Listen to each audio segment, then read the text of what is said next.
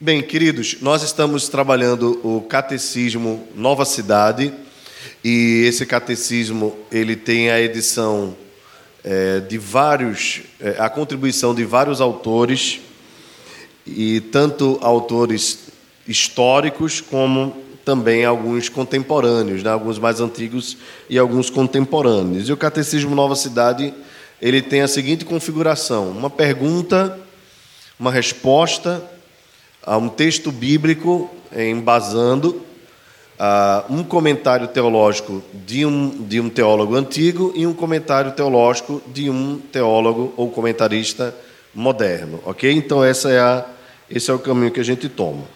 Lembrando aos irmãos que são 52 perguntas, o que corresponde a uma pergunta por domingo, tá certo? Então esse é o modelo que o Catecismo Nova Cidade tomou é, a semelhança do catecismo de Heidelberg, que também tem esse modelo.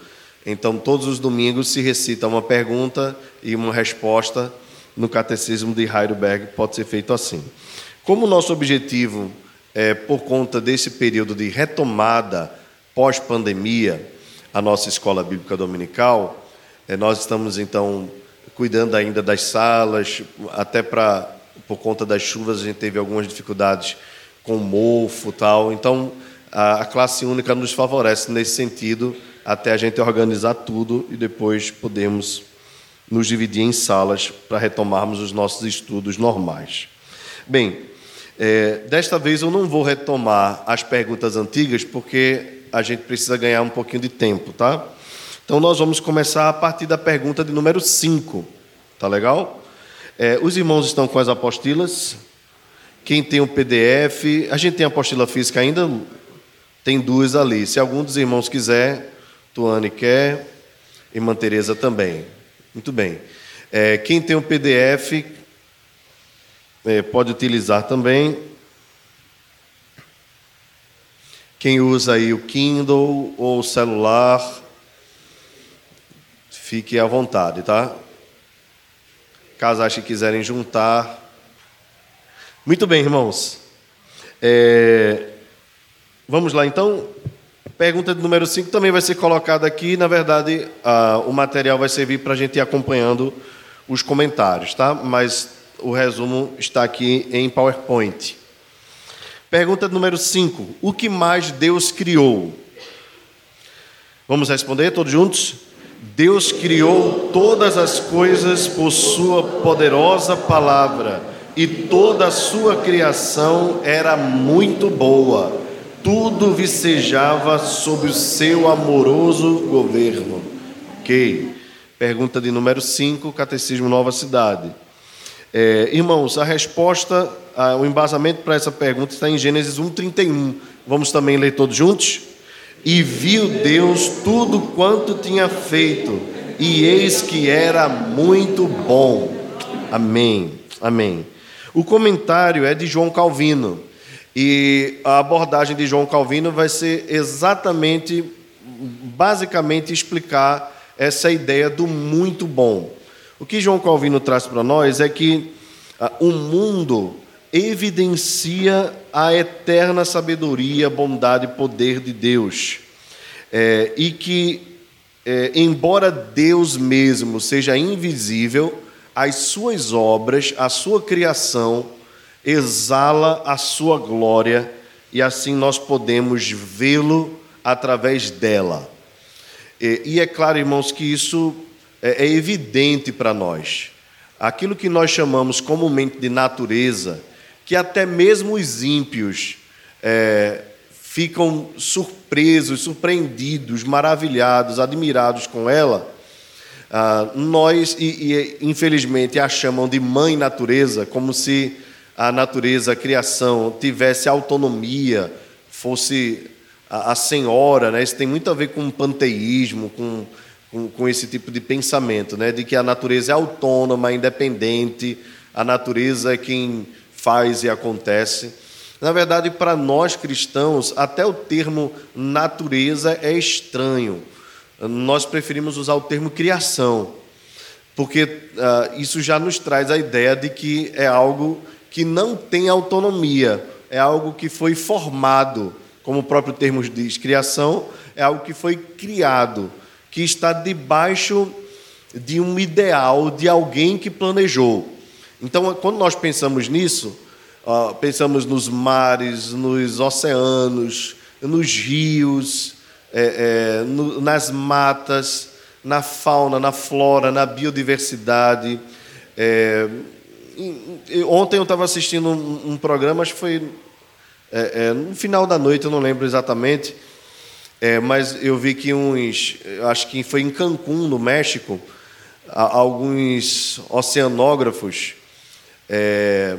naufragaram estátuas de pessoas na, no, no fundo do mar para que pudesse aquilo ali ser usado como instrumento de turismo é, marítimo, né? E, e, era um tipo de material que não fazia mal ao mar, né? A, a, biodiversidade ali, mas pelo contrário atraía mais os peixes. É, e à medida que é, a filmagem ia, que o tempo ia passando, o pessoal ia voltando a filmar aquilo ali, mostrando como as coisas ficavam. E era um, era um negócio bem impressionante, os irmãos podem pesquisar depois na internet. Eles colocaram assim imagens de pessoas que, à medida que o, o tempo foi passando e aquele material foi ficando, foi, foi perdendo a sua característica, né? tomou uma característica de coisa de fundo do mar mesmo. Talvez até quem mergulha ali num mergulho noturno, que eles colocaram a 4 metros só, foi 6 metros no máximo, até se espanta porque as pessoas parecem estar vivas embaixo do mar. E a gente sentada tirando selfie, a, a estátua, a gente com controle remoto, sentado no sofá, né, e a beleza dos peixes ali. É, as baleias jubar, né, que nós vemos aqui no, no, litoral de Santa Catarina, do Rio de Janeiro, da Bahia. Né? Então, to, tudo aquilo que a gente observa como criação, aquilo que mais maravilha você. Não sei o que é que chama mais sua atenção na criação. E eu queria perguntar aos irmãos aqui. O que é que chama mais? Pode abrir o microfone aí, Théo, mas ninguém precisa vir aqui na frente, não. O que é que chama mais a sua atenção na criação? O mar. Elcia gosta do mar, né, Elcia? O céu? O céu do sertão, né? Já viu o céu do sertão, ali, ó? Já contei para vocês que um dia eu estava, não era sertão necessariamente, era o agreste, né? E eu estava com o pastor Rômulo no meio da mata, 17 quilômetros entrando de São Bento para Jurubeba e eu olhei para o céu e eu percebi a beleza do céu. E aí a gente estava num fusquinha dele, né? Ele disse: Beleza, você vai ver agora. E desligou o farol. E a gente ficou lá no meio do nada, absolutamente nada, só olhando o céu. Né? E depois ele disse assim: Perdi a chave do carro. É, era brincadeira dele, né? Estava na mão, segura. Mas não há, como diz o poeta, ó gente ou não, luar como esse do sertão. Que mais maravilha vocês? Fábio? Uma sementezinha se tornar uma árvore. Quem gosta de planta aqui? Planta é coisa maravilhosa, né? Olha, eu já ouvi, eu já ouvi tem, nós temos biólogos aqui, né? Eu já ouvi gente dizer assim: é, o apêndice não serve para nada, mas serve, não serve, Fabiola? Então, tudo, tudo no corpo, não é, não é Sheila? Tudo no corpo tem serventia. Então, é, é não, é claro que existem órgãos que se regeneram tal e tudo mais, outros não, mas tudo Deus criou de maneira perfeita. Alguém falou aqui na aurora boreal. Lindíssima, lindíssima. O sol. Olha, a gente aqui no Brasil é, é aquela velha história, né? É, quando a gente está habituado com uma coisa é, ela, e ela não nos faz falta, né, a gente não dá tanta importância, né? Mas a, quem, quem, estava aqui o ano passado lembra que o, o missionário Otaí deu um testemunho, o missionário Risalva, melhor dizendo, quando estava aqui, deu um testemunho sobre o que é o verão para os europeus, né, em especial para os espanhóis, aqueles três meses. Né? Se você perturbar o, o verão de um, de um espanhol, de um europeu, é capaz dele te odiar para o resto da vida. Porque o verão para eles é a coisa mais extraordinária do mundo para quem passa nove meses no frio, né, aqueles três meses são quase, como o próprio, a própria missionária colocou, quase um ídolo para eles. Então nós aqui temos um clima tropical, temos águas mornas, né? A gente às vezes vê os mares na Europa mas muitos daqueles lugares são é, é, é quase que impraticável tomar banho de mar, né? E eu adoro ir à praia, e quando ia à praia, ia ficar a maior parte do tempo na água. Como um bom gordinho, eu preciso me refrescar o tempo todo, né? Então, essas são coisas que me fascinam também. Uma coisa que me fascina na criação, agora o meu testemunho pessoal, são os animais domésticos. Cachorro, gato, é, a inteligência, se a gente pode. É, a gente aprendeu na escola que eles são animais irracionais, né? E eu tenho minhas dúvidas, depois de tanto tempo de formado na escola, se eles são irracionais ou não. Mas, de alguma forma, me impressiona, e cada vez que a gente assiste vídeos né, que passam, são compartilhados aí no Zap Zap, da, da, inteligência animal, das características deles, eu fico também impressionado. Então, o que é que Calvino diz a respeito disso? Isso é uma demonstração simples da glória de Deus, da, do poder de Deus, da bondade de Deus, da sabedoria de Deus revelada na sua criação. Então, Calvino chega a dizer o seguinte: é o espelho da divindade. É o espelho da divindade não que haja suficiente clareza para o homem obter pleno conhecimento de Deus. Então, aqui, é claro, Calvino está fazendo uma alusão ao Salmo 19, que diz: Os céus proclamam a glória de Deus, o firmamento anuncia as obras de suas mãos. No final, na metade do salmo, vai falar sobre a lei do Senhor, né? A lei do Senhor é perfeita, o testemunho do Senhor é fiel. Então, o que é que nós entendemos com isso? Que a criação revela a Deus, mas não ao ponto do homem poder conhecê-lo plenamente. O que é que torna o homem conhecedor? É a palavra, é a lei. A palavra de Deus torna o homem conhecedor de tudo que ele precisa de fato aprender a respeito de Deus, não apenas como Criador, mas também como Redentor da sua criação. Calvino encerra dizendo, é, dizendo assim: Ora, os fiéis a quem, deu, a quem ele deu olhos enxergam vislumbres de sua glória, brilhando em tudo que foi criado. Sem dúvida, o mundo foi feito para ser o teatro da glória divina. Isso é uma expressão lindíssima, né? É, o teatro da glória divina. Ou seja, Deus fez do mundo o seu palco para demonstrar de fato tudo aquilo que ele é. Então, no mundo, na criação, nós conseguimos perceber Deus. É claro, lembrando aos irmãos, essa forma de conhecimento, nós estudamos isso na, na sala de Verdades Essenciais 1, essa forma de conhecimento não é suficiente para a salvação, ok? Pelo contrário, ela torna o homem indesculpável diante de Deus. O homem não pode olhar para a criação e não perceber e, e não perceber Deus ou percebendo não lhe render glória isso torna o homem, portanto, indesculpável diante de Deus. O presbítero Luciano está lembrando aqui que essa lei está no coração do homem. E Paulo fala sobre isso, é, mais, do que, mais do que todo mundo. Jesus também falou a respeito disso quando, quando discursava junto aos fariseus.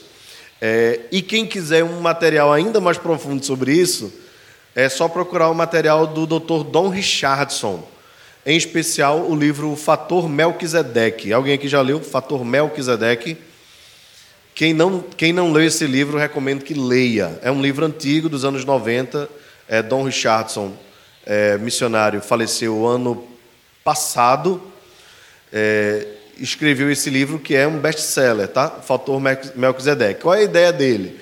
Ele percebeu em suas andanças como missionário que em todas as regiões que ele foi, tribos inóspitas, é, locais inóspitos, é, que não tinham nenhum conhecimento civilizatório, existia um sinal da lei de Deus na cultura daqueles homens. Tá? Inclusive, essa, essa foi uma observação dele, mas ele também observou na história. É, o missionário que foi à China. É, eu não sei se foi Carey, mas, eu acho que foi William Carey, é, conversando com um chinês, um, um, dos idiomas lá, chinês, né, aqueles bem difíceis, é, perguntou para aquele chinês como é que eles traduziam a palavra justo, e o, o, chinês escreveu. E a, a, a, ideia de justiça, no desenho deles lá, né, no alfabeto deles que é desenhado, é um cordeiro, é, é, é uma linha debaixo de um cordeiro. Então o missionário percebeu que aquilo ali era um caminho para ele poder apresentar o evangelho, porque o homem é justificado se ele está debaixo do cordeiro Jesus Cristo. Parece uma coisa assim meio. Mas não é, existe uma relação na cultura mesmo a, a respeito disso. É claro que a cultura também foi deturpada pelo pecado, então é por isso que nós precisamos apresentar o Evangelho com toda clareza, orar a Deus para que haja tradutores de Bíblias para que possam para que eles possam conhecer a verdade da palavra de Deus. Mas de fato é, a criação revela a glória de Deus, e Deus criou todas as coisas boas para que o homem tivesse um espelho da sua glória. O mundo é, portanto, guardem essa frase de João Calvino, é o teatro da glória divina, o teatro da glória de Deus.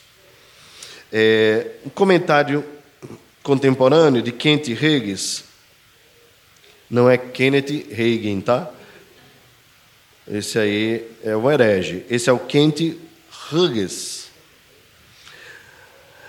Às vezes, inicio meu tempo pessoal de oração e devoção refletindo sobre o tamanho do universo, que de tão imenso confunde nossa mente, que nossa própria mente, que nossa própria pequena galáxia tem 100 mil estrelas, cada qual com eh, que nossa galáxia, é, perdão, uh, vamos lá, que nossa própria pequena galáxia tem 100 mil estrelas Existem centenas de milhões a mais de galáxias, cada qual com 100 milhões de estrelas, que nossa galáxia e cada uma dessas galáxias está a 100 anos-luz de amplidão e que há 3 milhões de anos-luz entre cada uma dessas galáxias.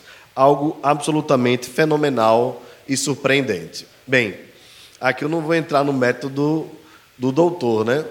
Ah, mas, de fato, nós não conseguimos nem analisar o que é isso, né? Às vezes até a gente usa indevidamente, quando alguma coisa está muito à frente, a gente diz anos-luz, mas a gente não tem nem ideia do que é anos-luz, né? Então a nossa, a, a, nossa vida, no máximo aí, passa dos 100 anos com muita dificuldade, né? Aqueles que chegam lá. Então a gente não tem nem ideia do que é isso, do que é um século, do que é, do que é um milênio, do que são anos-luz. A primeira linha do Antigo Testamento diz: No princípio criou Deus os céus e a terra.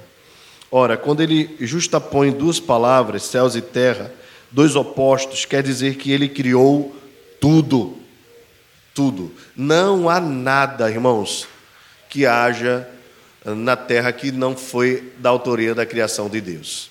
E digo mais aos irmãos: é, embora o homem possa criar alguma coisa, o homem só cria a partir de algo que já existe. Ou seja, Deus é o criador de tudo que existe mesmo. Quem criou o carro foi Deus, quem criou o avião foi Deus, é, porque foi Deus quem criou toda a matéria e foi Deus quem criou o homem que fez o objeto. Ou seja, todas as coisas criadas partem de uma premissa é, é, não vou ser redundante para dizer premissa anterior, mas de uma premissa, ponto. Deus. Deus é quem criou todas as coisas, tudo foi feito por Ele. É, e tudo que Ele fez é bom. Tudo que Ele fez foi bom. Quando chegamos ao Novo Testamento e a revelação mais completa de Jesus Cristo, aprendemos que o cosmos foi criado pelo próprio Cristo. A frase inicial do Evangelho de João diz isso, nós estudamos o Evangelho de João. É, o Verbo estava com Deus, sem ele nada do que foi feito se fez. É, e também temos o texto de Coríntios 8,6, é, onde o apóstolo Paulo diz que nossa existência se deve ao único Deus e Pai, ao único Senhor Jesus Cristo. Colossenses também fala a mesma coisa, é um dos textos mais lindos que tem porque nele foram criadas todas as coisas que há nos céus e na terra, visíveis e as invisíveis, sejam tronos, sejam dominações, sejam principados, sejam potestades, tudo, tudo que existe foi criado por ele para ele. Ele é antes de todas as coisas e todas as coisas subsistem por ele. Então, observe aí que ele é o dominador de todas as coisas. Os anjos, é, até mesmo aqueles que caíram, foram criados por Deus. É, tudo que você imaginar, nada, absolutamente nada, está fora da, do, do poder criador do nosso Deus.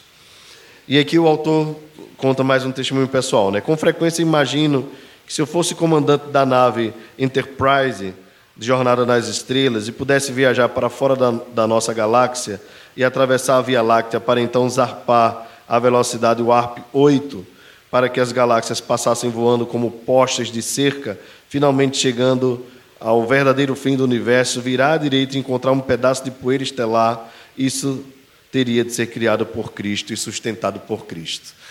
Bem, nada, nada é, poderíamos até dizer assim: se eu subir aos céus e se eu descer ao mais profundo abismo, tudo foi criado por Ele.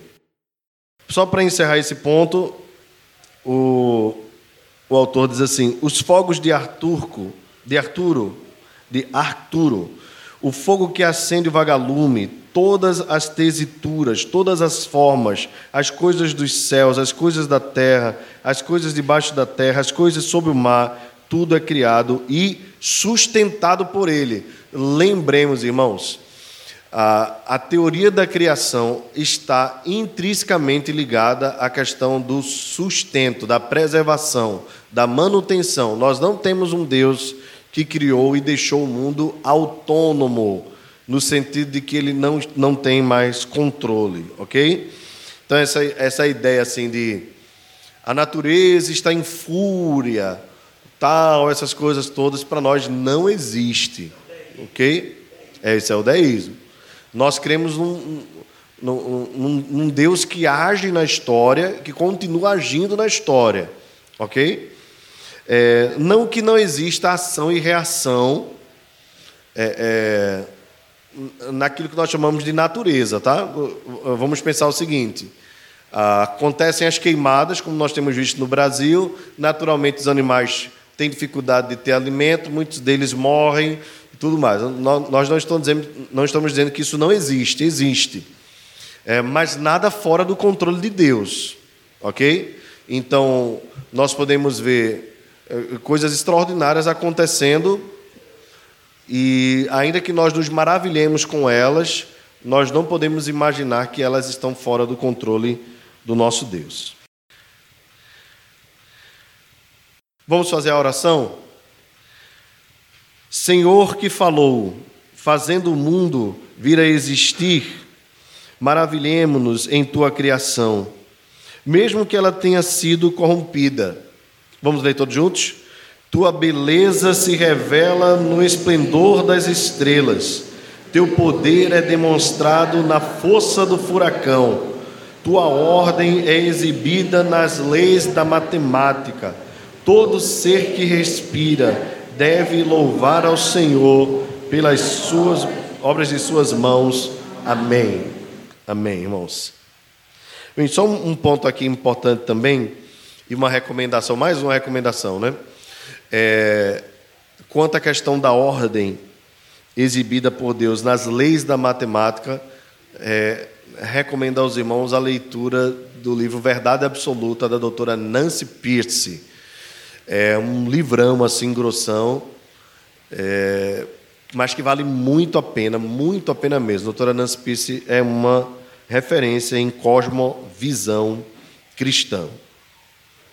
É, nesse livro, quando ela vai tocar um pouco na matemática, ela fala sobre a tentativa de relativização que já há nas universidades europeias e americanas da matemática.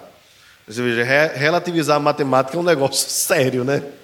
Você dizer que 2 mais 2 não são 4 é um negócio esquisito, mas se chega nesse nível também, tá?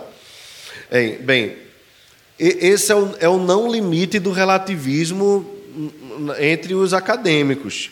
Então, quando começa a relativizar o corpo humano né, e tudo aquilo que a gente vai a questão da sexualidade, o DNA e tudo mais. Então, você não imagina até que nível eles podem chegar. Doutora Nancy Pisse toca nesse ponto nesse livro. Verdade absoluta, se você puder adquirir. e ler, né, principalmente, vale muito a pena. Pergunta 6, para nós encerrarmos. Como glorificamos a Deus? Vamos ler todos juntos? Glorificamos a Deus quando nos alegramos nele, amando, confiando nele e obedecendo a sua vontade, aos seus mandamentos e à sua lei. Vamos ler Deuteronômio 11:1. Amarás, pois, ao Senhor teu Deus e guardarás as suas ordenanças e os seus estatutos e os seus juízos e os seus mandamentos todos os dias. Richard Sabes é o comentarista aí desse ponto do Catecismo Nova Cidade. Antes da gente ir para o comentarista é, mais antigo, só lembrar os irmãos, vejam, nós acabamos de falar sobre a criação, e aí vem essa pergunta que é, na verdade, praticamente uma aplicação da pergunta anterior. É, se, não sei se você percebeu, mas o comentarista anterior diz que nas suas devocionais, primeira coisa que ele pensa é na criação de Deus. É, e, e glorificar a Deus pela criação do universo. Eu já falei uma vez para os irmãos, até brincando aqui, é, que dependendo do nosso humor, a gente não percebe a beleza da criação, né? Então nós somos capazes, se nós não, não acordamos num dia bom e já nos atrasamos e não pegamos o ônibus na hora correta, chegamos suados no trabalho, a gente é incapaz de perceber, às vezes, os IPs ali na Avenida Agamenon Magalhães. Né? Quando eles estão é, no tempo devido né, de, de darem lá as suas plantas, eles ficam maravilhosos. Até o nosso IP aqui, né, plantado pelo nosso querido Fábio, é, quando está no tempo, até mesmo a sujeira, aquilo que a gente chama de sujeira do IP, é bonito, não dá nem, não dá nem vontade de limpar, de ver aquele chão roxo, né? É uma coisa extraordinária.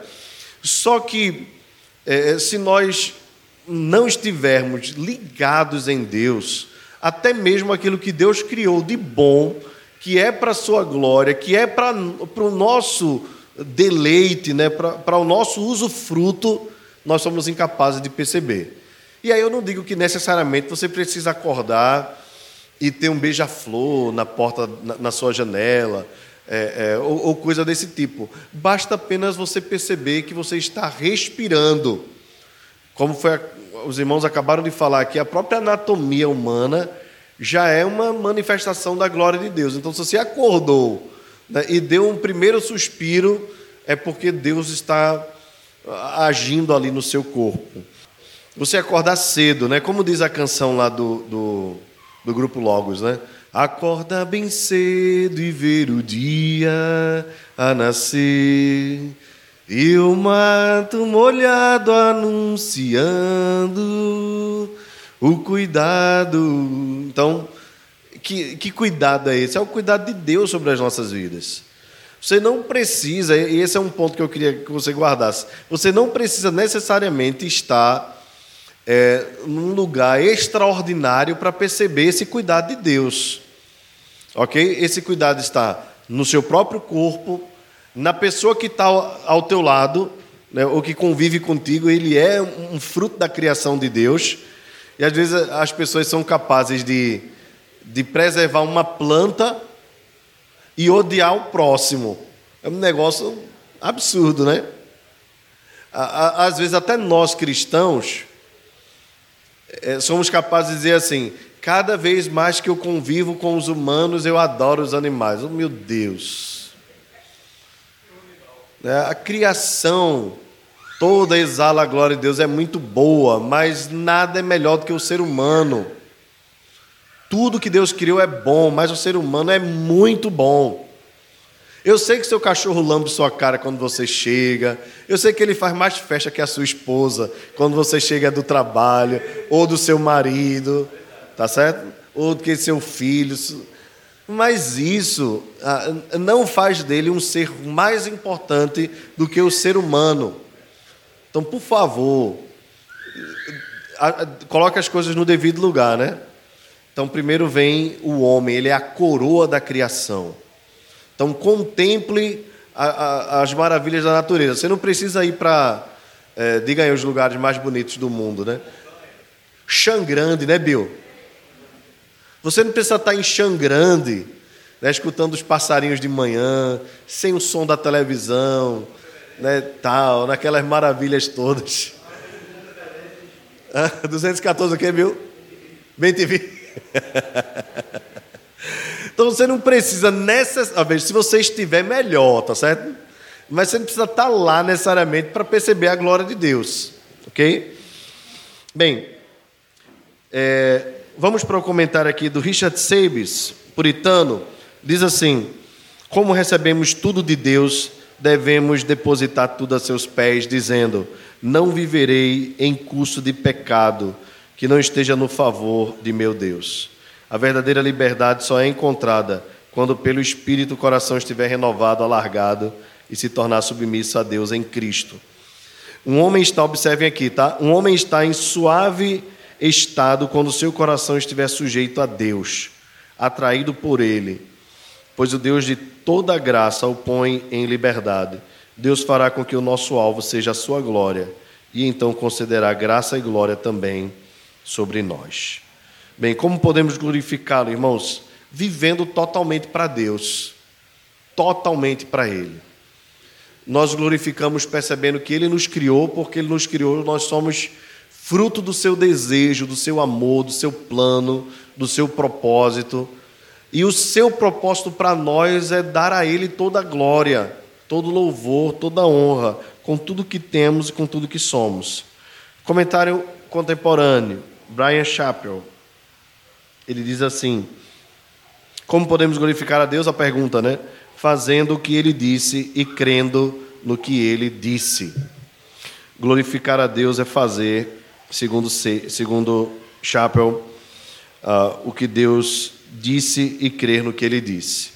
Se considerarmos o que significa glorificar a Deus ao fazermos o que ele disse, temos de lembrar o que ele afirmou ser o principal mandamento: que o amássemos sobre todas as coisas e que andássemos com ele por tudo. É, Afinal, o Senhor Jesus disse: Ame-me de todo o coração, alma, força e mente. Este é o primeiro maior mandamento. O segundo, igual a este, é: ame o seu próximo como você ama a si mesmo. Irmãos, olha, o, o, o escriba também perguntou isso. Qual o maior de todos os mandamentos? Ele estava testando Jesus. Mas, embora ele estivesse testando Jesus, Jesus se aproveitou daquela oportunidade para expressar, na verdade, que, ah, embora os judeus gostassem de alguns mandamentos mais do que os outros, na verdade, toda a lei se resume nesses dois aspectos: amar a Deus sobre todas as coisas e amar ao próximo. É, qual é o detalhe aqui da, da, do, do, confronto de Jesus com aquele escriba que faz essa pergunta? Possivelmente ele queria é, colocar Jesus contra a lei, talvez aí ele quisesse um exercício maior do quarto mandamento, né, porque eles eram muito ligados na questão do sábado. É, para os irmãos terem uma ideia, havia é, é cerca de 800 mandamentos né, que eles costumavam a, a crescer as escrituras, ao decálogo. Oi? Microleis. Algumas delas estão nas escrituras, se você observar, né? É, mas tem tudo a ver com os mandamentos maiores. Mas eles faziam acréscimos, para vocês terem uma ideia. Se o mandamento dizia assim: não trabalhe no sábado, descanse, nem faça o seu servo trabalhar, tal. Ah, eles diziam assim: você não pode andar 800 metros. Estabeleciam limites, assim, regras que tornavam a coisa tão mecânica que era até insuportável de ser praticada. E, e observavam mais os outros do que a si mesmos. Os irmãos lembram bem de Jesus repreendê-los por conta disso. Então, quando, quando ele pergunta isso, talvez esperando uma resposta técnica, algo que ele pudesse até mesmo acusar Jesus de ir contra a lei, Jesus diz: sem amor, sem amor, você é incapaz de obedecer a Deus de maneira verdadeira. Amor e obediência caminham juntos.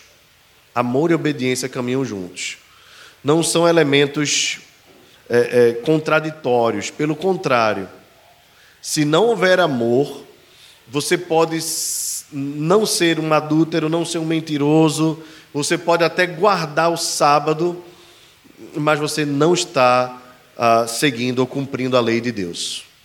Porque nada que não seja resultado de amor é, diante de Deus é válido. A verdade é que o apóstolo Paulo, falando a respeito disso, exatamente a igreja de Corinto, como vocês sabem bem, que era uma igreja que tinha exercício de dons, era uma igreja que era é, é, suprida de, de, de, recursos financeiros, né? eram irmãos que estavam muito bem, é, tinha uma boa festa de comunhão, né? tinha uma igreja onde todo mundo exercia um ministério. Paulo diz: ainda que eu entregue o meu próprio corpo para ser queimado, sem amor, nada disso se aproveitará. Vejam, entregar o corpo para ser queimado é uma atitude extrema de amor. Se nós observarmos é, é, os mártires, alguns deles foram mortos assim, queimados. John Hus, né, talvez um dos mais importantes nomes da história do cristianismo, né, foi, foi morto assim. Paulo diz que alguém é capaz de fazer isso sem amor, e se fez sem amor, não se aproveita. Então, não adianta nós buscarmos é, é, é, é, vir à igreja, até mesmo ler a palavra e coisas sem amor, tem que ser por amor. Então, amar a Deus sobre todas as coisas e amar ao próximo significa amar a Deus, não ter outros deuses diante dele, não fazer para, para si imagens de escultura, não tomar o seu nome em vão e guardar um dia de descanso para adoração ao seu nome. Mas isso tudo por amor. Sem amor não adianta. Amar ao próximo significa honrar pai e mãe, tem que ser por amor. Não matar, não adulterar, não cobiçar, não dar falso testemunho. Tudo isso tem que ser por amor. Sem amor não tem proveito. E acima de tudo, veja, eu, eu sempre digo assim: quando você tem satisfação em Deus, as outras coisas elas se tornam é, secundárias. Tá? Não é que elas não sejam importantes. Eu, eu chego ao extremo de, de lembrar os irmãos aqui. É, família é a coisa mais importante que nós temos. Mas se lembra que Jesus falou sobre isso, no, no sentido de, de qual seria o amor maior, o amor primeiro? Jesus chega a dizer assim: é, que veio para trazer a espada, para separar pai de filho. Veja que coisa, né, parece contraditório com a mensagem do Evangelho, né? Porque na verdade o Evangelho não é união, não é união da família. Jesus não está dizendo que veio para trazer desunião. O que ele está dizendo ali para os discípulos é que a renúncia por amor a ele deve chegar ao extremo de nós obedecermos a Deus acima das obediências humanas. Ok? Agora, isso por satisfação. É claro que pode existir um pesar. Não é? por, isso, por isso Jesus diz assim: é, quem amar seu pai ou sua mãe mais do que a mim não é digno de mim. Então, é claro que a gente quer ter a nossa família toda né, concordando com o Evangelho, caminhando conosco. É, é, mas se não é possível isso, nós precisamos fazer escolhas pelo bem, pelo amor maior, que é o amor a Deus. Até porque a nossa relação familiar, ela é temporal. Por favor, irmãos, não acreditem que o casamento é a coisa mais satisfatória que existe na Terra, não. Ok? No, no, na existência, não. Casamento é uma instituição temporária. Temporária. Por mais maravilhoso que seja seu marido, sua esposa, sua família, é temporário. Lembra que Deus diz assim: não é bom que o homem esteja só, tá? mas na nova criação, na, no, na, na nova existência, no paraíso, nós não teremos esse tipo de relação, porque teremos satisfação total em Deus. Ok? Então, casamento é para esse período nosso de peregrinação aqui. Mas haverá um tempo em que nós nem nos casaremos, nem nos daremos em casamento. Tá certo? Estaremos plenamente na presença de Deus. Então, o que eu digo é o seguinte: de todos os amores que Deus pode nos promover, nenhum é maior do que Ele. Se nós não amarmos acima de tudo, nós estamos fora do propósito dele. Estamos equivocados quanto a nossa onde, onde nós colocamos a nossa força, o nosso amor. Ok? Esse não é um discurso contra a família, pelo contrário, é o discurso correto quanto às prioridades. Deus em primeiro lugar, a família vem depois. Então, isso tem aplicações práticas e profundas, né? Eu, eu preciso amar a Deus mais do que eu amo ao meu marido, ao ponto de dizer assim: isso aqui não. Isso aqui eu não posso negociar, porque isso aqui vai contra o meu Deus. Dizer para o filho: Filho, eu te amo, mas isso aqui não está correto. Vai contra o meu Deus. Não é fácil, viu, irmãos? Não é fácil. Os papais aqui, dos filhos mais velhos, adolescentes, jovens, sabem o que eu estou falando, né? Você dizer, até aqui, ó, se passou daqui, está fora. Fora da vontade de Deus. Aqui eu só posso orar, pedir a Deus que você se arrependa. Só posso orar para que Deus restaure a tua vida. Isso é amor. Isso é amor. Às vezes, e eu, eu tenho até comentado, às vezes, conversando com irmãos, é, ainda que você tenha falhado como pai, todos nós somos falhos, estamos buscando crescer em conhecimento. Você anunciou a mensagem do Evangelho para o seu filho, você tem buscado dar testemunho, acabe com esse negócio de dívida. Você não tem dívida com, com filho, não.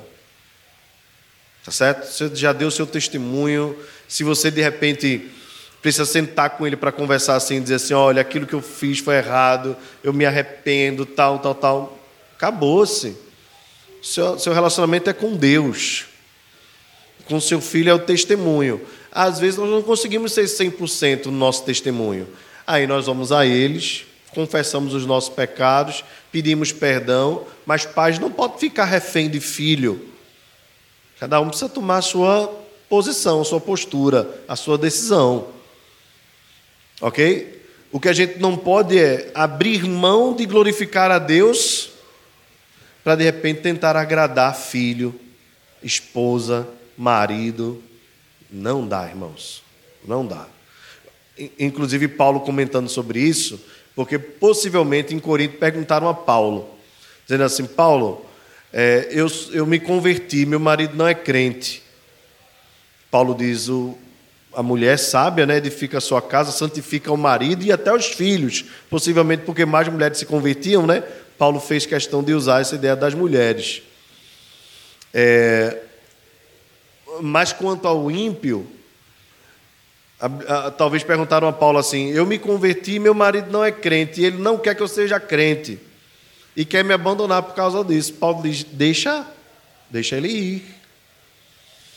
É o que Paulo está dizendo ali, recomendando. Não é o fim, o incentivo ao fim do casamento, não é incentivo ao divórcio, muito pelo contrário. O que Paulo está dizendo é: se você tiver que fazer uma escolha, entre Deus e, as, e o seu marido, não abra mão do Senhor.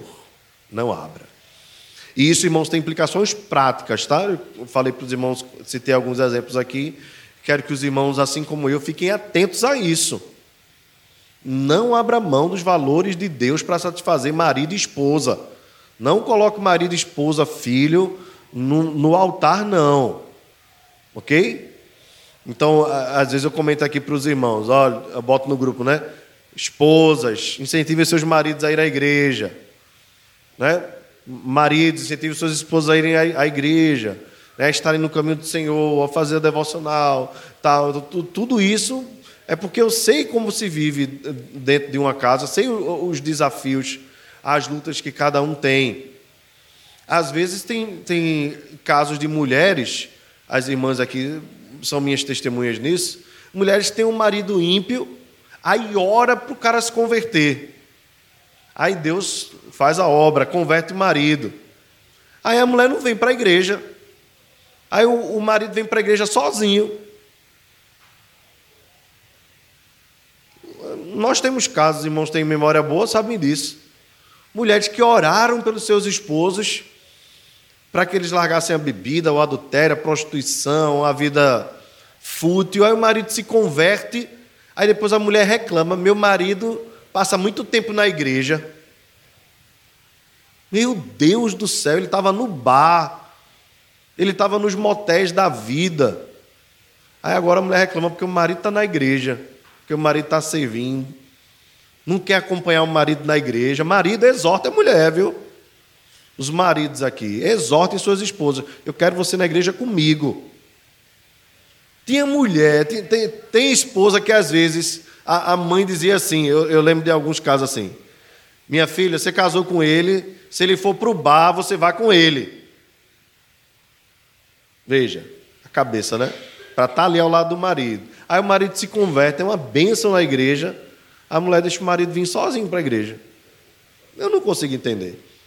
Preferi ele no bar, né? É esquisito. O presbítero Fábio levantou a mão. Alguém. Elsa. Ou vice-versa, estou dando um exemplo. É. Ou vice-versa. O marido ora pela mulher, a mulher se converte, a mulher vem sozinha para a igreja. Irmãos, ó, a gente tem que caminhar junto, se fortalecer. Marido e esposa, a gente precisa glorificar a Deus juntos. Então, é, é, amor maior, só o de Deus. Esse, esse a gente não abre mão, esse é supremo. Né? Os outros, os outros a gente pode até abrir mão. E, ainda digo mais para os irmãos: se você não abrir mão, Deus um dia pode levar, tanto você quanto ela. Pode e vai um dia levar. Não é porque a gente não, não vive aqui para sempre, né? a gente não, não vive para semente, né? como se diz. Né? Então a gente precisa entender o seguinte: o nosso amor a Deus está acima de todas as coisas. Como é que a gente pode honrar o nosso Salvador? Amando acima de tudo não abrindo mão dos seus valores, dos seus princípios, daquilo que Deus deseja, daquilo que Deus quer, daquilo que Deus colocou para nós crermos. Então nós precisamos de todo o coração viver isso. E deixa eu dizer uma coisa para os irmãos. Jesus disse assim: Os meus mandamentos não são penosos. É claro que algumas obediências nós vamos adquirindo na luta, não é? Tá certo? Então, eu não estou dizendo que seguir, quando Jesus diz meus julgamentos não são penosos, é porque eles promovem prazer. É como o exercício físico. No começo é dolorido, é cansativo, mas depois aqueles que praticam sabem bem que promovem saúde de tal forma que alguém é capaz de acordar pela manhã, dar uma caminhada ou correr e depois ir trabalhar e dizer assim: me sinto mais disposto. Por quê? Porque o corpo vai se adaptando.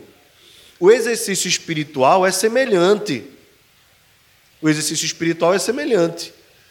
No começo, seja da vida devocional, ou seja na abstinência de algum pecado, de alguma prática, pode ser dolorido, mas depois traz um resultado tal que promove prazer. E você não quer voltar àquela vida antiga. Então, quando a gente começa a se abster, porque veja, se Deus diz que é ruim, é porque é ruim. A, a, a lascívia, a prostituição, é o pecado. Se Deus diz que é ruim, é ruim. Agora, como muitos desses pecados se tornam vícios na nossa vida, e alguns deles nós domesticamos, e eles trazem um nível de prazer, ainda que temporário, mas um prazer físico, então não é fácil olhar para uma Coca-Cola na hora do churrasco e não sentir os olhos brilharem ou a boca salivar. Agora, à medida que você vai percebendo que o suco de pitanga é melhor ou o suco de limão, então você já começa depois de um tempo a olhar para aquela Coca-Cola ali. E, e, algumas pessoas têm a experiência de quando tomam não conseguirem tomar muito ou sentir um certo né, um rançozinho ali. Meus irmãos, nós precisamos lutar em Deus e na força do Espírito Santo para glorificarmos a Deus nas nossas vidas da mesma forma, ao ponto de nós, ao olharmos para o pecado e até ao olharmos as pessoas tendo prazer naquilo ali, a gente tem a ojeriza. Se, meu Deus, eu, eu não quero uma vida dessa de jeito nenhum. Eu quero é viver, né, como, como diz a canção, né? Vou avançar, eu vou crescer, ninguém vai me deter, meu alvo é Cristo. Então, o nosso desejo é sermos semelhantes a, a Jesus. Como diz o apóstolo Paulo, prossigo para o alvo. Então, nós temos um alvo quer sermos semelhantes a Jesus. Qualquer coisa que nos tire desse caminho é, já, não, já não deve nos promover mais prazer, deve ser alvo, deve ser coisa do nosso passado. Quem está em Cristo é nova criatura. Pois bem, irmãos, vamos encerrar com a oração. Gracioso Senhor, queremos conhecer-te plenamente e ter pleno prazer em ti. Abre os nossos olhos para podermos ver-te como tu és para que confiemos em Ti e ansiemos e em Ti e, e ansiemos com tudo o que somos por guardar Teus mandamentos, quer por pequenos atos de bondade, quer por grande coragem, que cada ato de obediência traga glória somente a Ti. Amém, irmãos?